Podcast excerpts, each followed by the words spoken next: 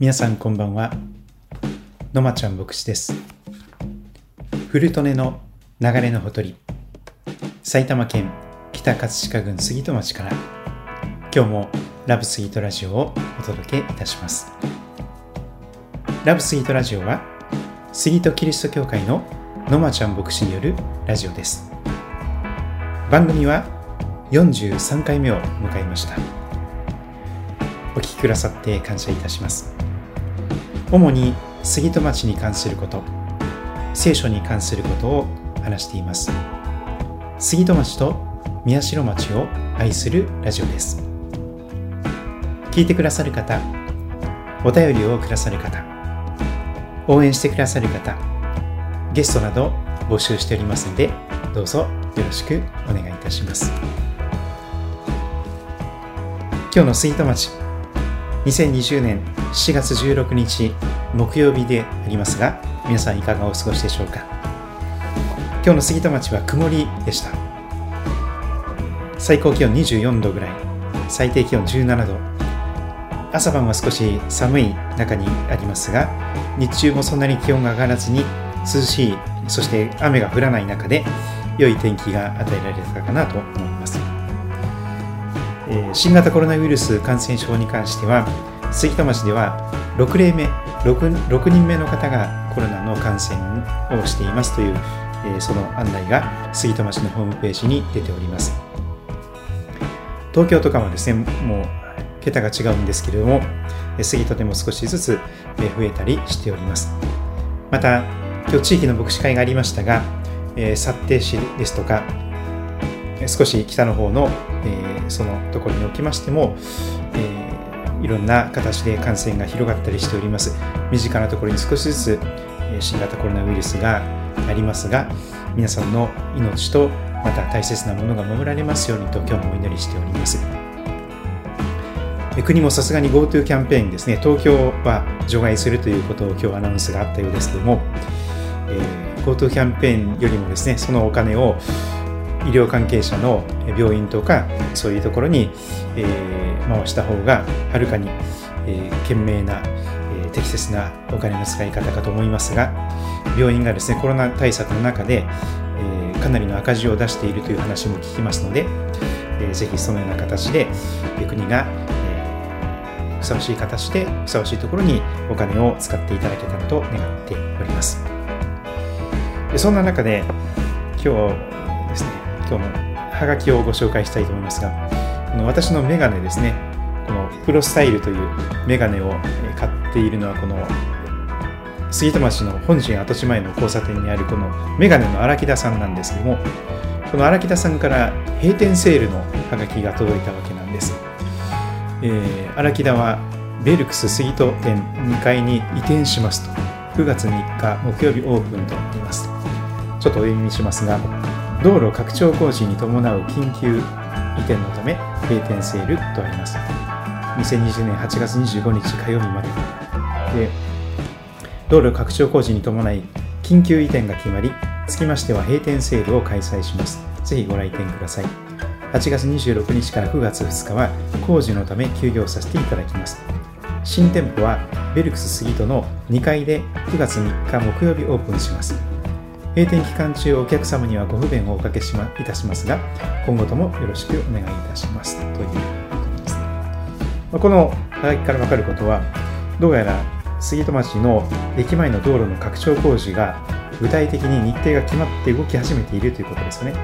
8月26日から9月2日にかけて駅前のあの何十年も変わらなかった道路が広げられていくその工事が行われるということですね、まあ、それに伴ってその道路のそばにあるお店などは移転をしなきゃいけない閉店セールが続くかと思いますが、えー、杉戸町の、えー、一番メインストリートがですね、えー、広げられていくというのは少し素敵なニュースではないでしょうか、えー、ちょっとお店などにとってはですね大変移転しなきゃいけない、しかも急いでということですから、大変だと思いますが、でも新たにリニューアルオープンをしていただきますと、街がえさらに活気づくのではないかと願っております。このメガネですね横から見るとお分かりでしょうかねこの普通のメガネではなくてあの耳のところにこう引っ掛けるんですね。えそれでですね、スポーツ選手などがよく使っているようですけど、このうつむいても激しく揺れてもですね、ぶれないんですよね。スポーツをしたりするのにとてもいいメガネなんですけども、ただ、欠点がですね、長時間つけるとここが痛くなってくるということなんですよね。あるいは定期的にですね、このところのものを、こういう豆腐になってるんですけども、少しですね、この部分を定期的に交換しなきゃいけないとかっていうこともありますが、おおむね良好に使えております。それでですね、今日の聖書なんですけども、えー、今日また午後にですね、牧師会の後で学び会をすることができました。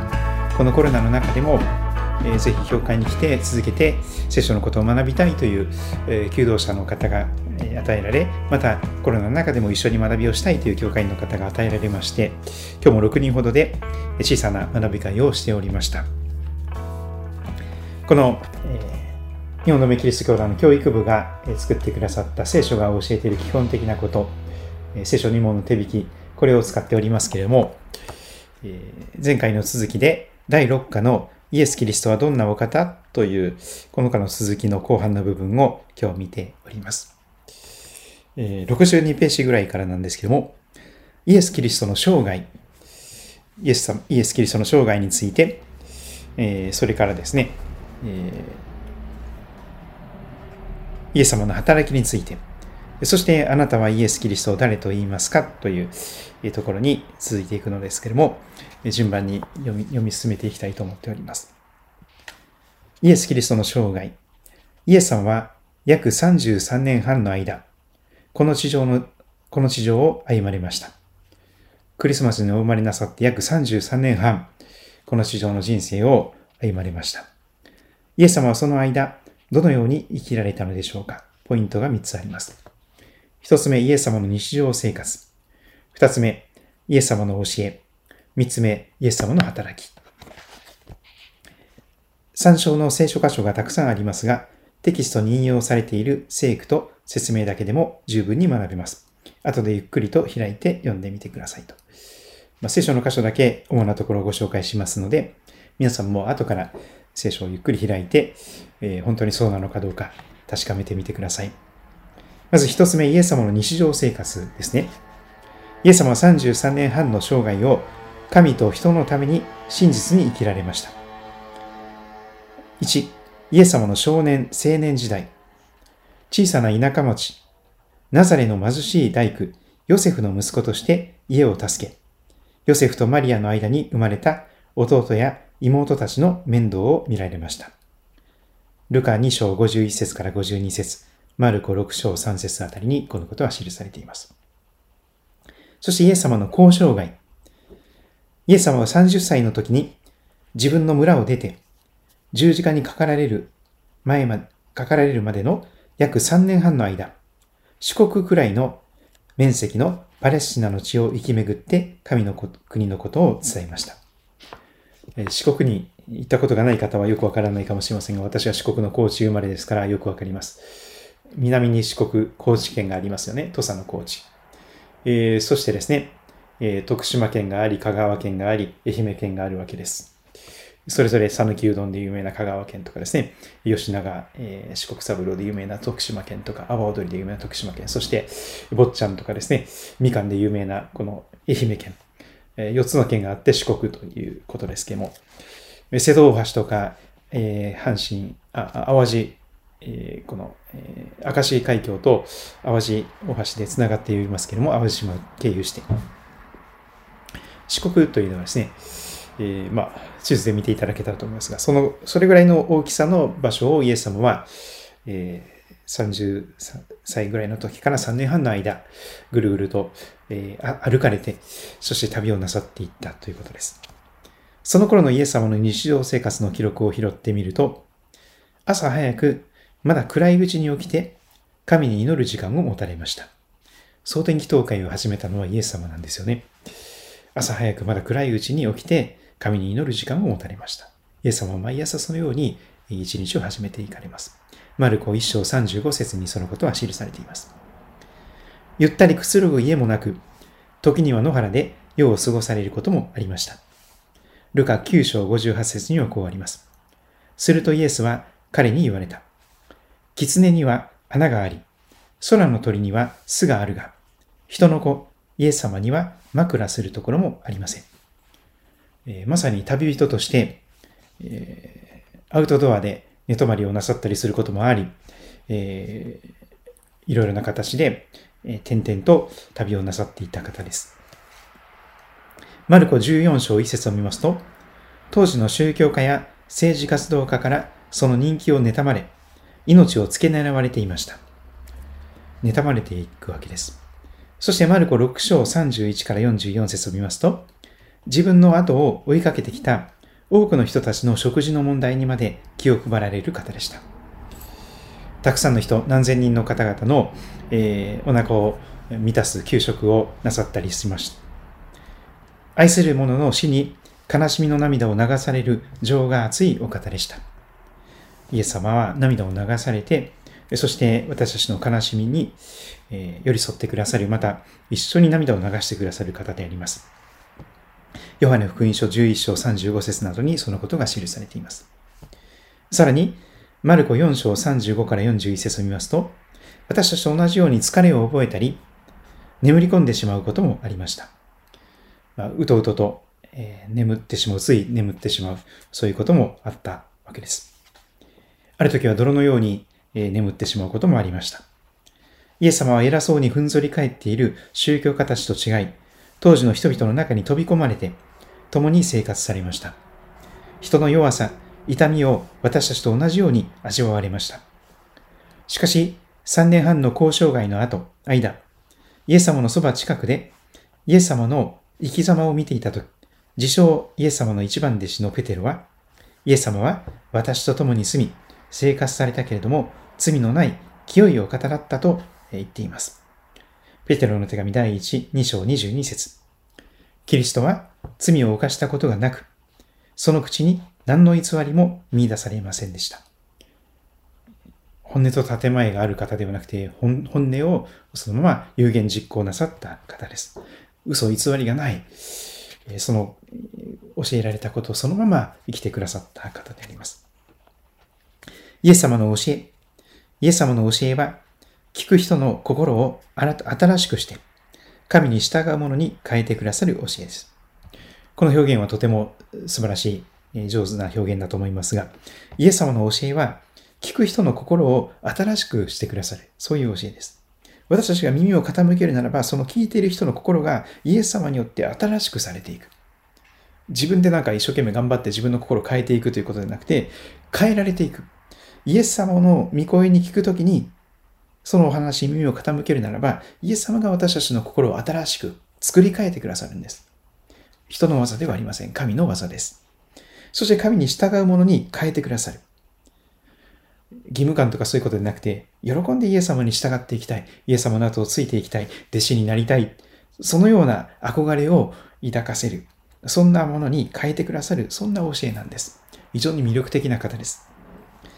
イエス様はあらゆる機会にあらゆるところでたった一人の人に、大勢の群衆に、そして弟子たちに多くのことを教えられました。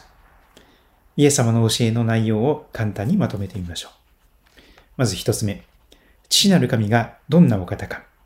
ルカ12章6節から7節、えー、ここはちょっと開いてみたいと思いますが、もし聖書をお持ちの方は開いてみてください。ルカ12章新約聖書、マタイ、マルコ、ルカ3番目の書物ですが、ルカ12章6節7節を読んでいきたいと思います。新海訳2017で読みますが、お聞きのあ、お持ちの聖書で聞き比べてください。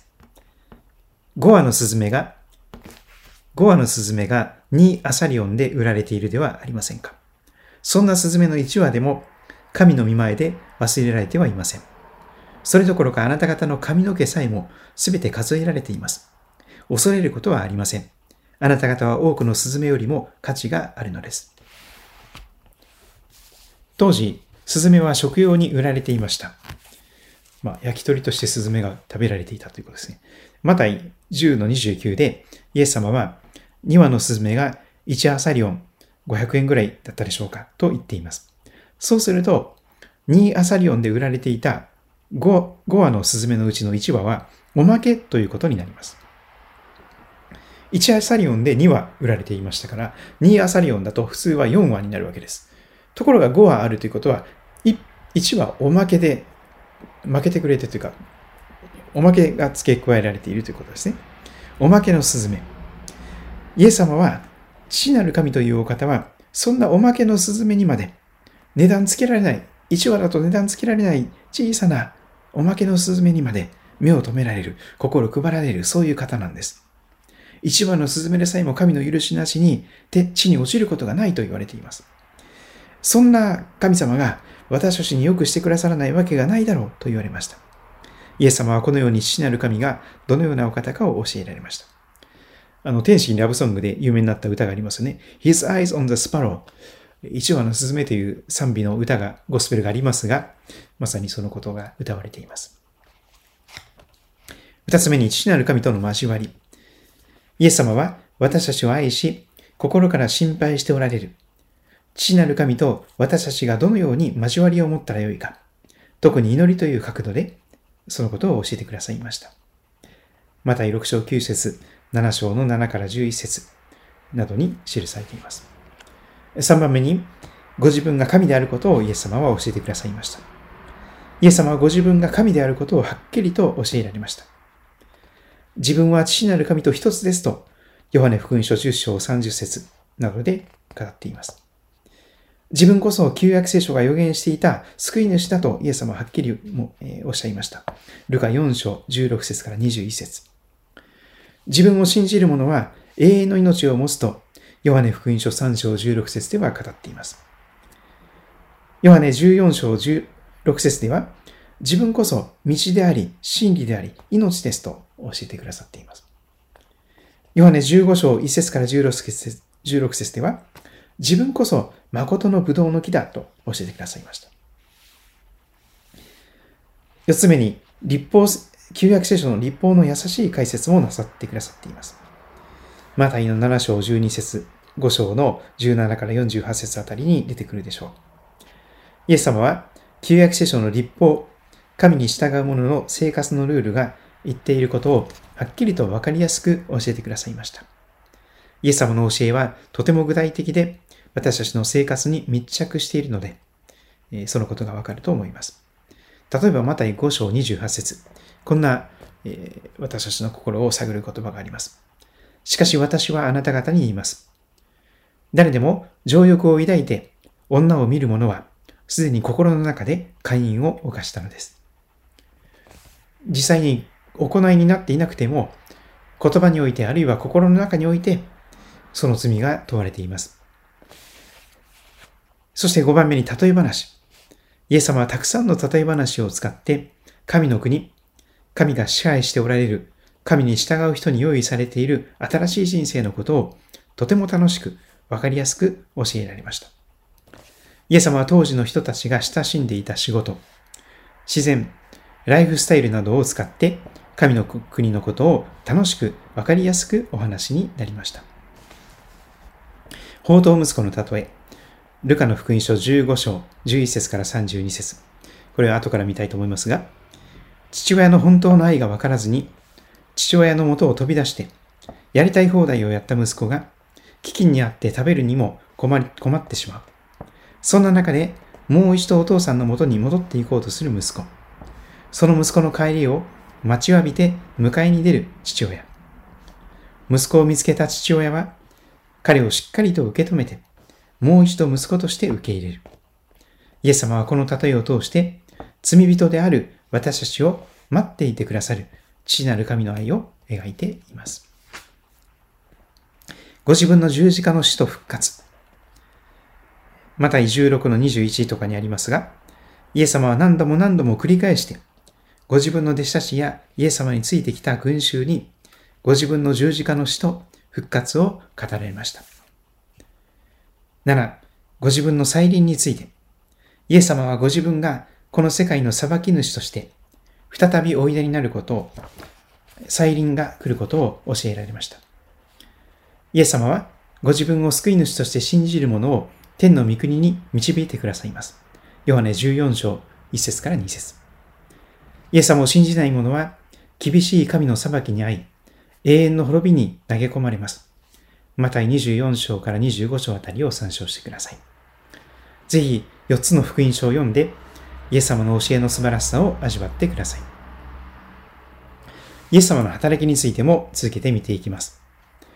イエス様はいつでも父なる神の御心を実行されました。私を使わした方の御心を行い、その見業を成し遂げることが私の食物です。ヨハネ4章34節に語られています。力のある見業をなさいました。イエス様は多くの人たちのあらゆる種類の病気を治されました。また4章23節から24節汚れた霊に疲れて苦しんでいる人たちを解放されました。マルコ5章1節から20節奇跡を通して人々の必要を満たされました。マルコ6章35から44節死人を生き返らせました。マルコ5章21から43節自然後も従いました。マルコ4章35から41節愛を実践されました。小さな子供たちを愛して、子供たちを祝福してくださいました。マルコ10章13節から16節イエス様は十字架の上で自分を十字架につけた人たちのために許しを求めて祈られました。ルカ23章33から34節誰も尋ねるものがない、寂しい人を訪ねて、その問題を解決してくださいました。みんなから嫌われていた主税人のザーカイ、ルカ19章1節から10節汚れた霊に疲れて墓場で寂しく暮らしていた人、マルコ5章1節から20節夫を何人も取り替えながら、幸せな結婚生活を味わうことができなかったサマリアの女、ヨハネ4章1節から26節など、偽善や不正を、不正と戦う正しいお方でした。神を礼拝するための神殿で、悪どい商売をしていた人たちを神殿から追い出しました。ヨハネ2章14節から17節口先だけの、口先だけの宗教家を徹底的に批判しました。また23章13節から39節ご自分を罠にかけようとした人たちの心の底を見抜いて、ピシャリとやっつけられました。マルコ12章13節から17節そして十字架で死に、死から復活されました。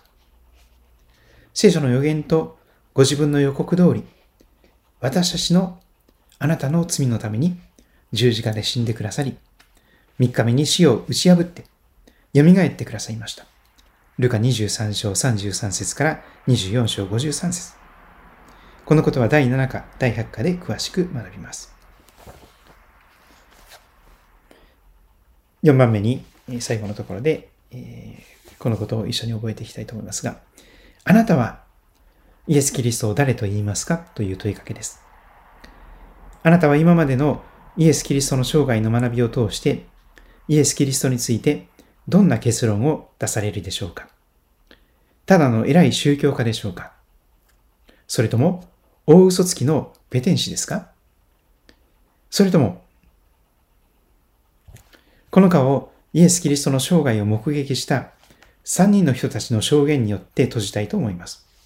この人たちの言葉が私たちクリスチャンのイエス・キリストについての結論を代弁してくれます。3人のイエス様の生涯を目撃した人の証言。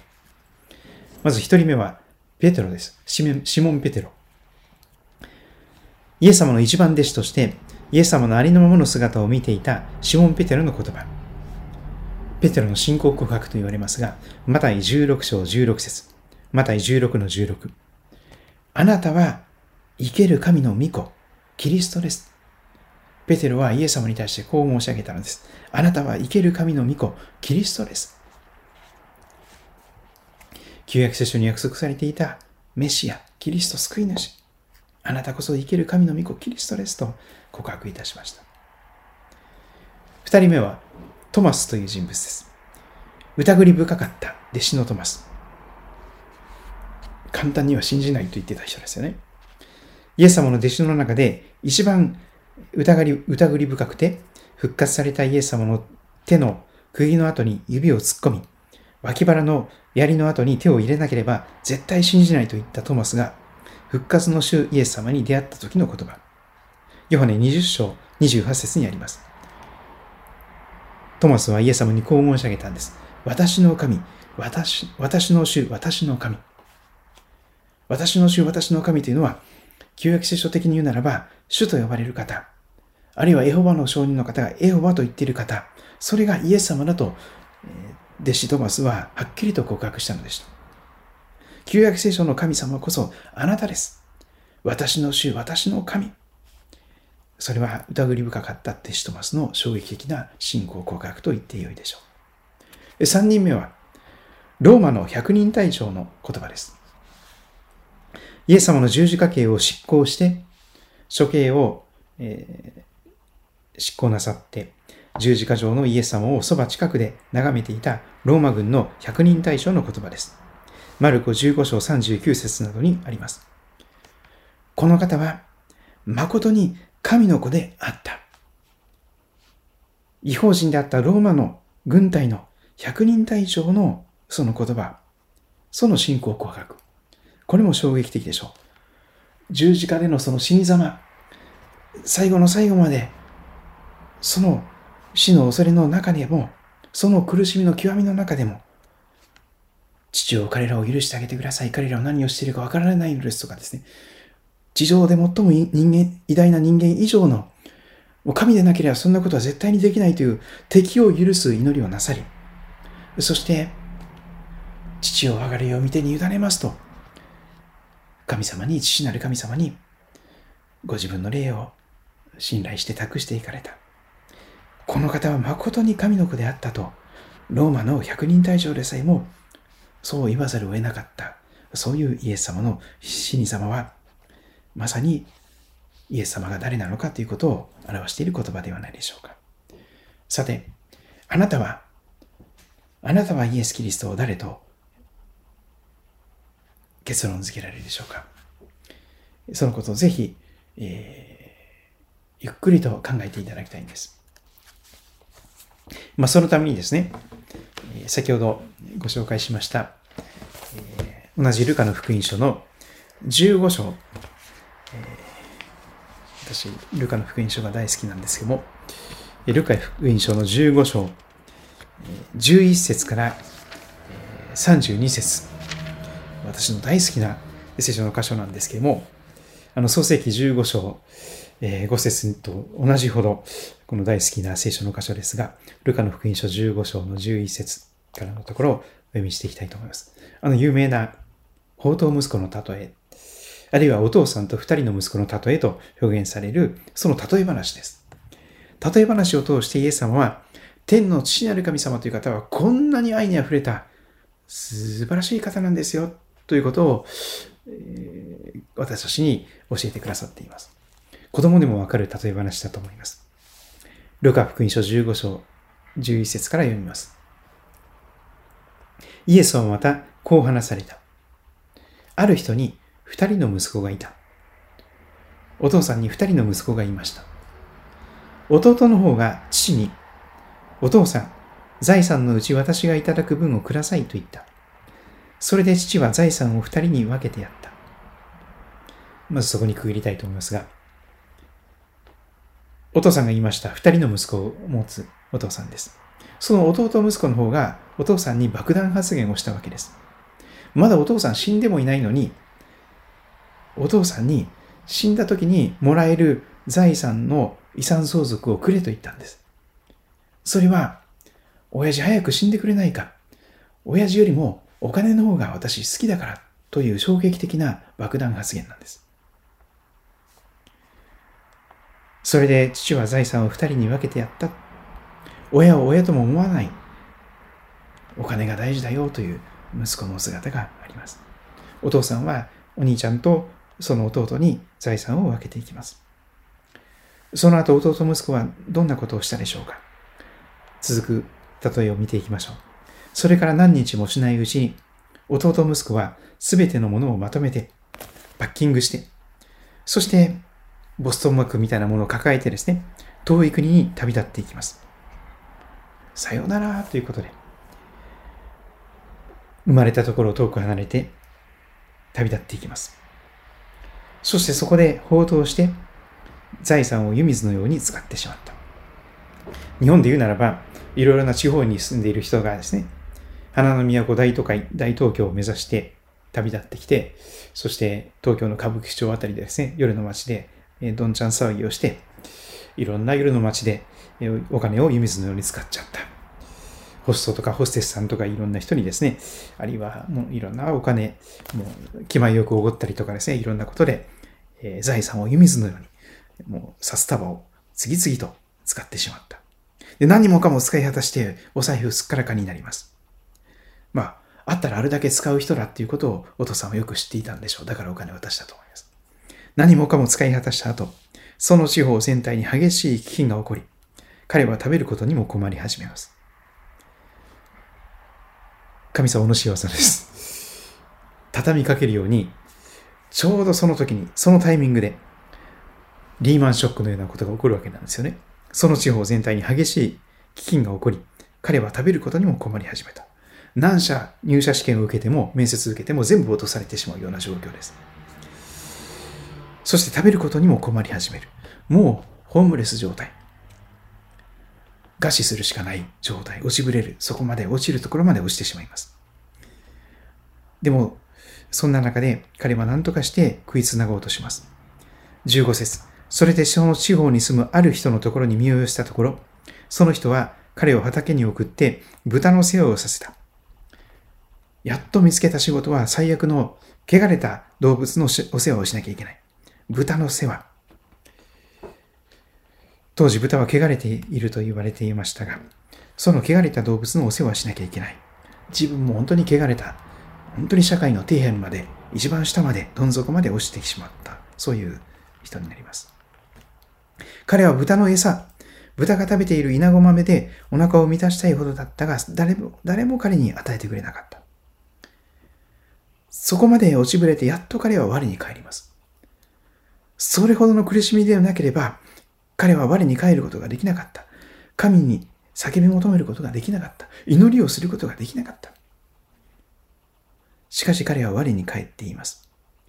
ああ、そうだ、親父のところには、パンの有り余っている雇い人が、おなんと大勢いたことか、いることか。それなのに、ああ、それなのに私はここで飢え死にしようとしている。そうだ、立って親父のところに行こう。そしてこう言おう。お父さん、私は天に対して罪を犯し、あなたの前に罪あるものです。もう息子と呼ばれる資格はありません。雇い人の一人にしてください。彼はお父さんに会って言うセリフを考えて、そして立ち上がって向きを変えて、それまで背を向け続けていたお父さんのところに、家に足を向けていくわけです。こうして彼は立ち上がって自分の父のもとに向かった。しかしこの20節は意味深な言葉が続きます。ところがです。ところがまだ家までは遠かったのに、お父さんの家まではまだかなりの距離がありました。家まで遠かったのに、なんと父親は彼を見つけることができた。遠くにポツンと豆粒のように、その弟息子が帰ってきた。でもその小さな姿をお父さんはすぐに見つけることができたんですよ。なぜですか？待っていたからですよ。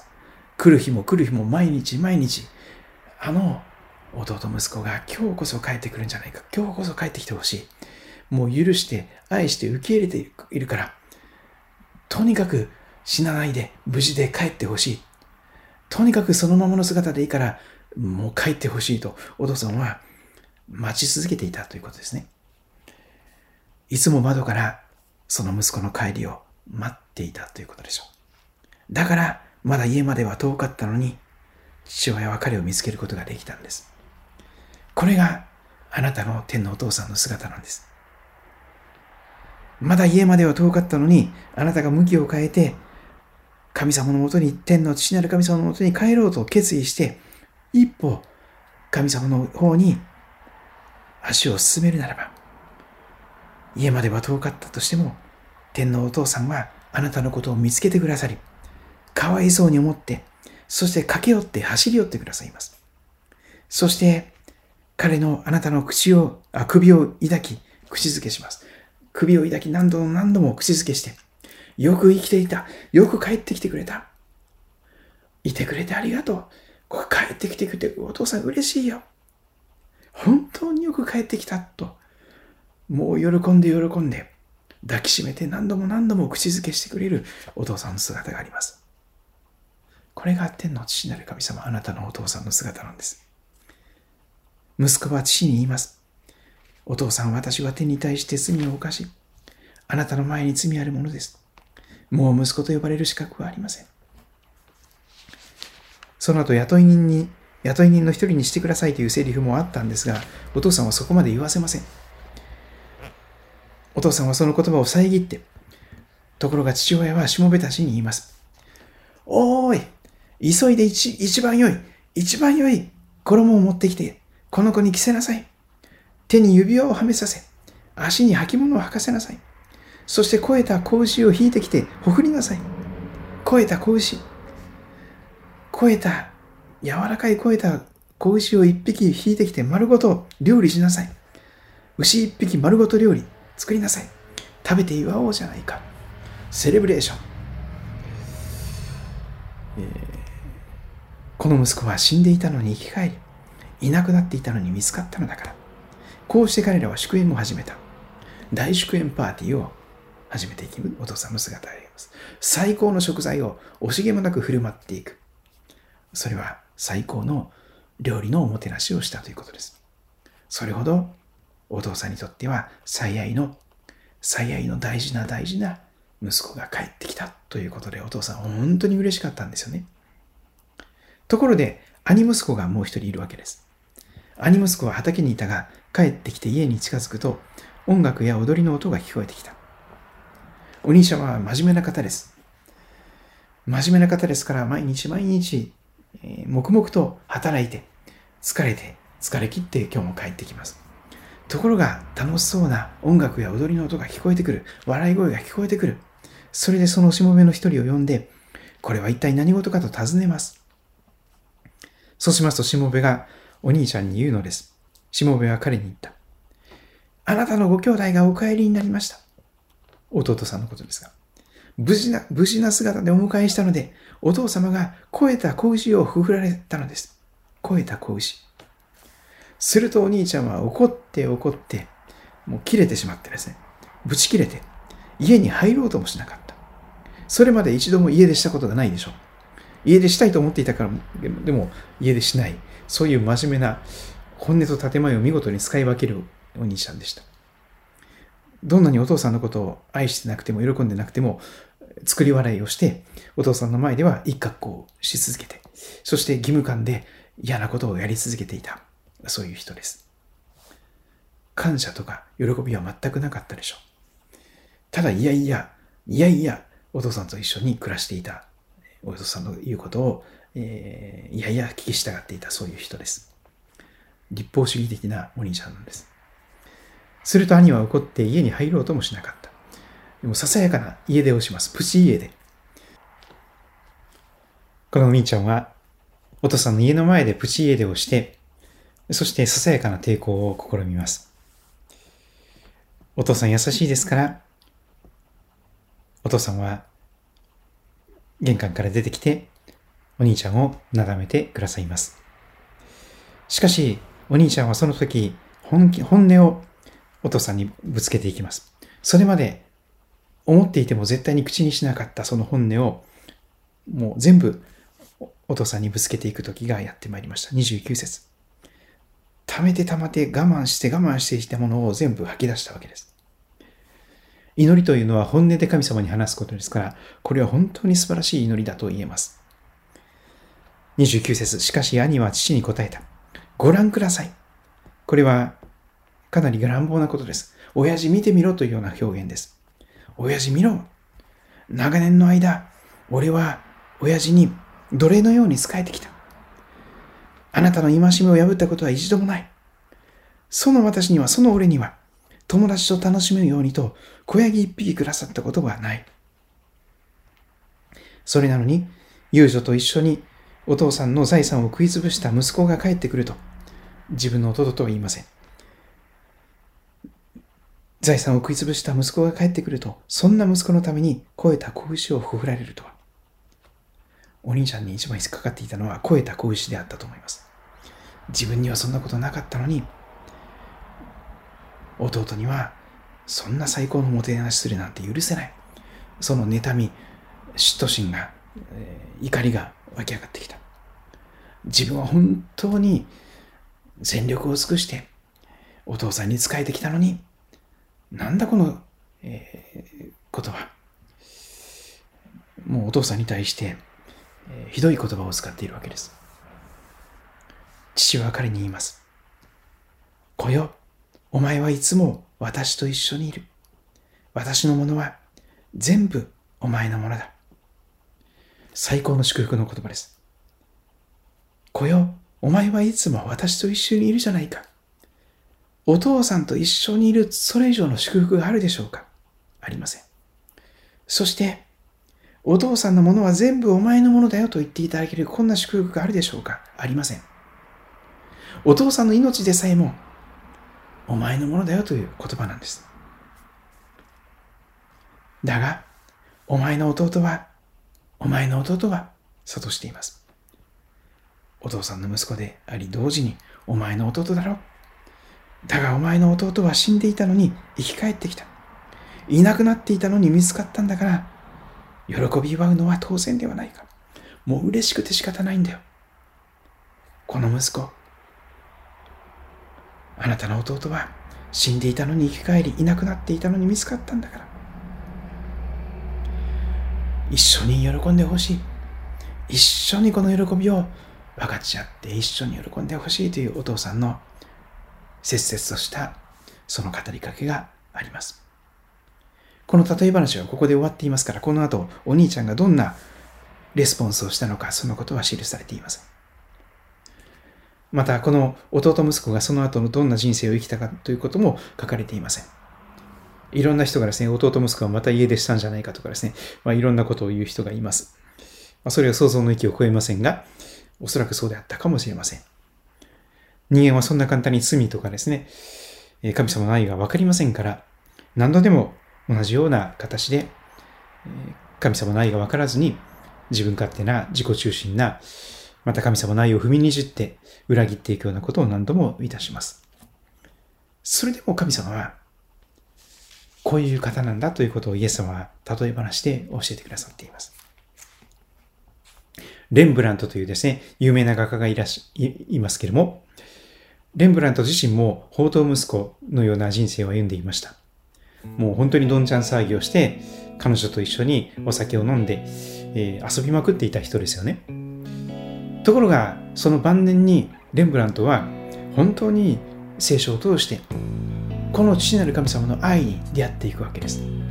そして本当に走り寄って自分のようなどうしようもないものを抱きしめて受け入れて許して神の子供として受け入れてくださる。お前がいてくれてありがとうと言ってくださる。ありのままのそのまんまの私を本当に抱きしめてくださる。そういう父なる神様の愛を知ってあの宝刀息子の帰郷という大の素晴らしい絵を晩年に書き記すことができたわけです。レンブラントの宝刀息子の帰郷という絵をですねぜひ、えー、インターネットで検索してみてください、えー、エルミタージュ美術館にあるその絵をですね、えー、非常に高性能なカメラで撮影してのすごくデータが重たいんですけどもでも本当に拡大して細かいところまでじっくりと味わうことができるそんな時代になっております。皆さんはこのイエス様のことをどう誰ならどう思われたでしょうか？どんなふうに結論付けられるでしょうか、えー、ぜひ続けてですねイエス様の素晴らしさを味わって聖書を実際にご自分でお読みになってですと、えイエス様こそキリストですと、そんな風に告白していただきましたら、天国へのパスポートをあなたも受け取ることができますので、ぜひそこまで、えー、求めていただけたらと願っております。えラブスイートラジオでは皆様からのお便りをいつでも募集しております。住所を申し上げていますが、埼玉県北葛飾郡杉戸町政治1-1-30埼玉県北葛飾郡杉戸町政治1の1の30この住所までぜひお便りをお待ちしております。何でも結構ですが、えー、送ってください、え、今日も見てくださり、お聴きくださってありがとうございました。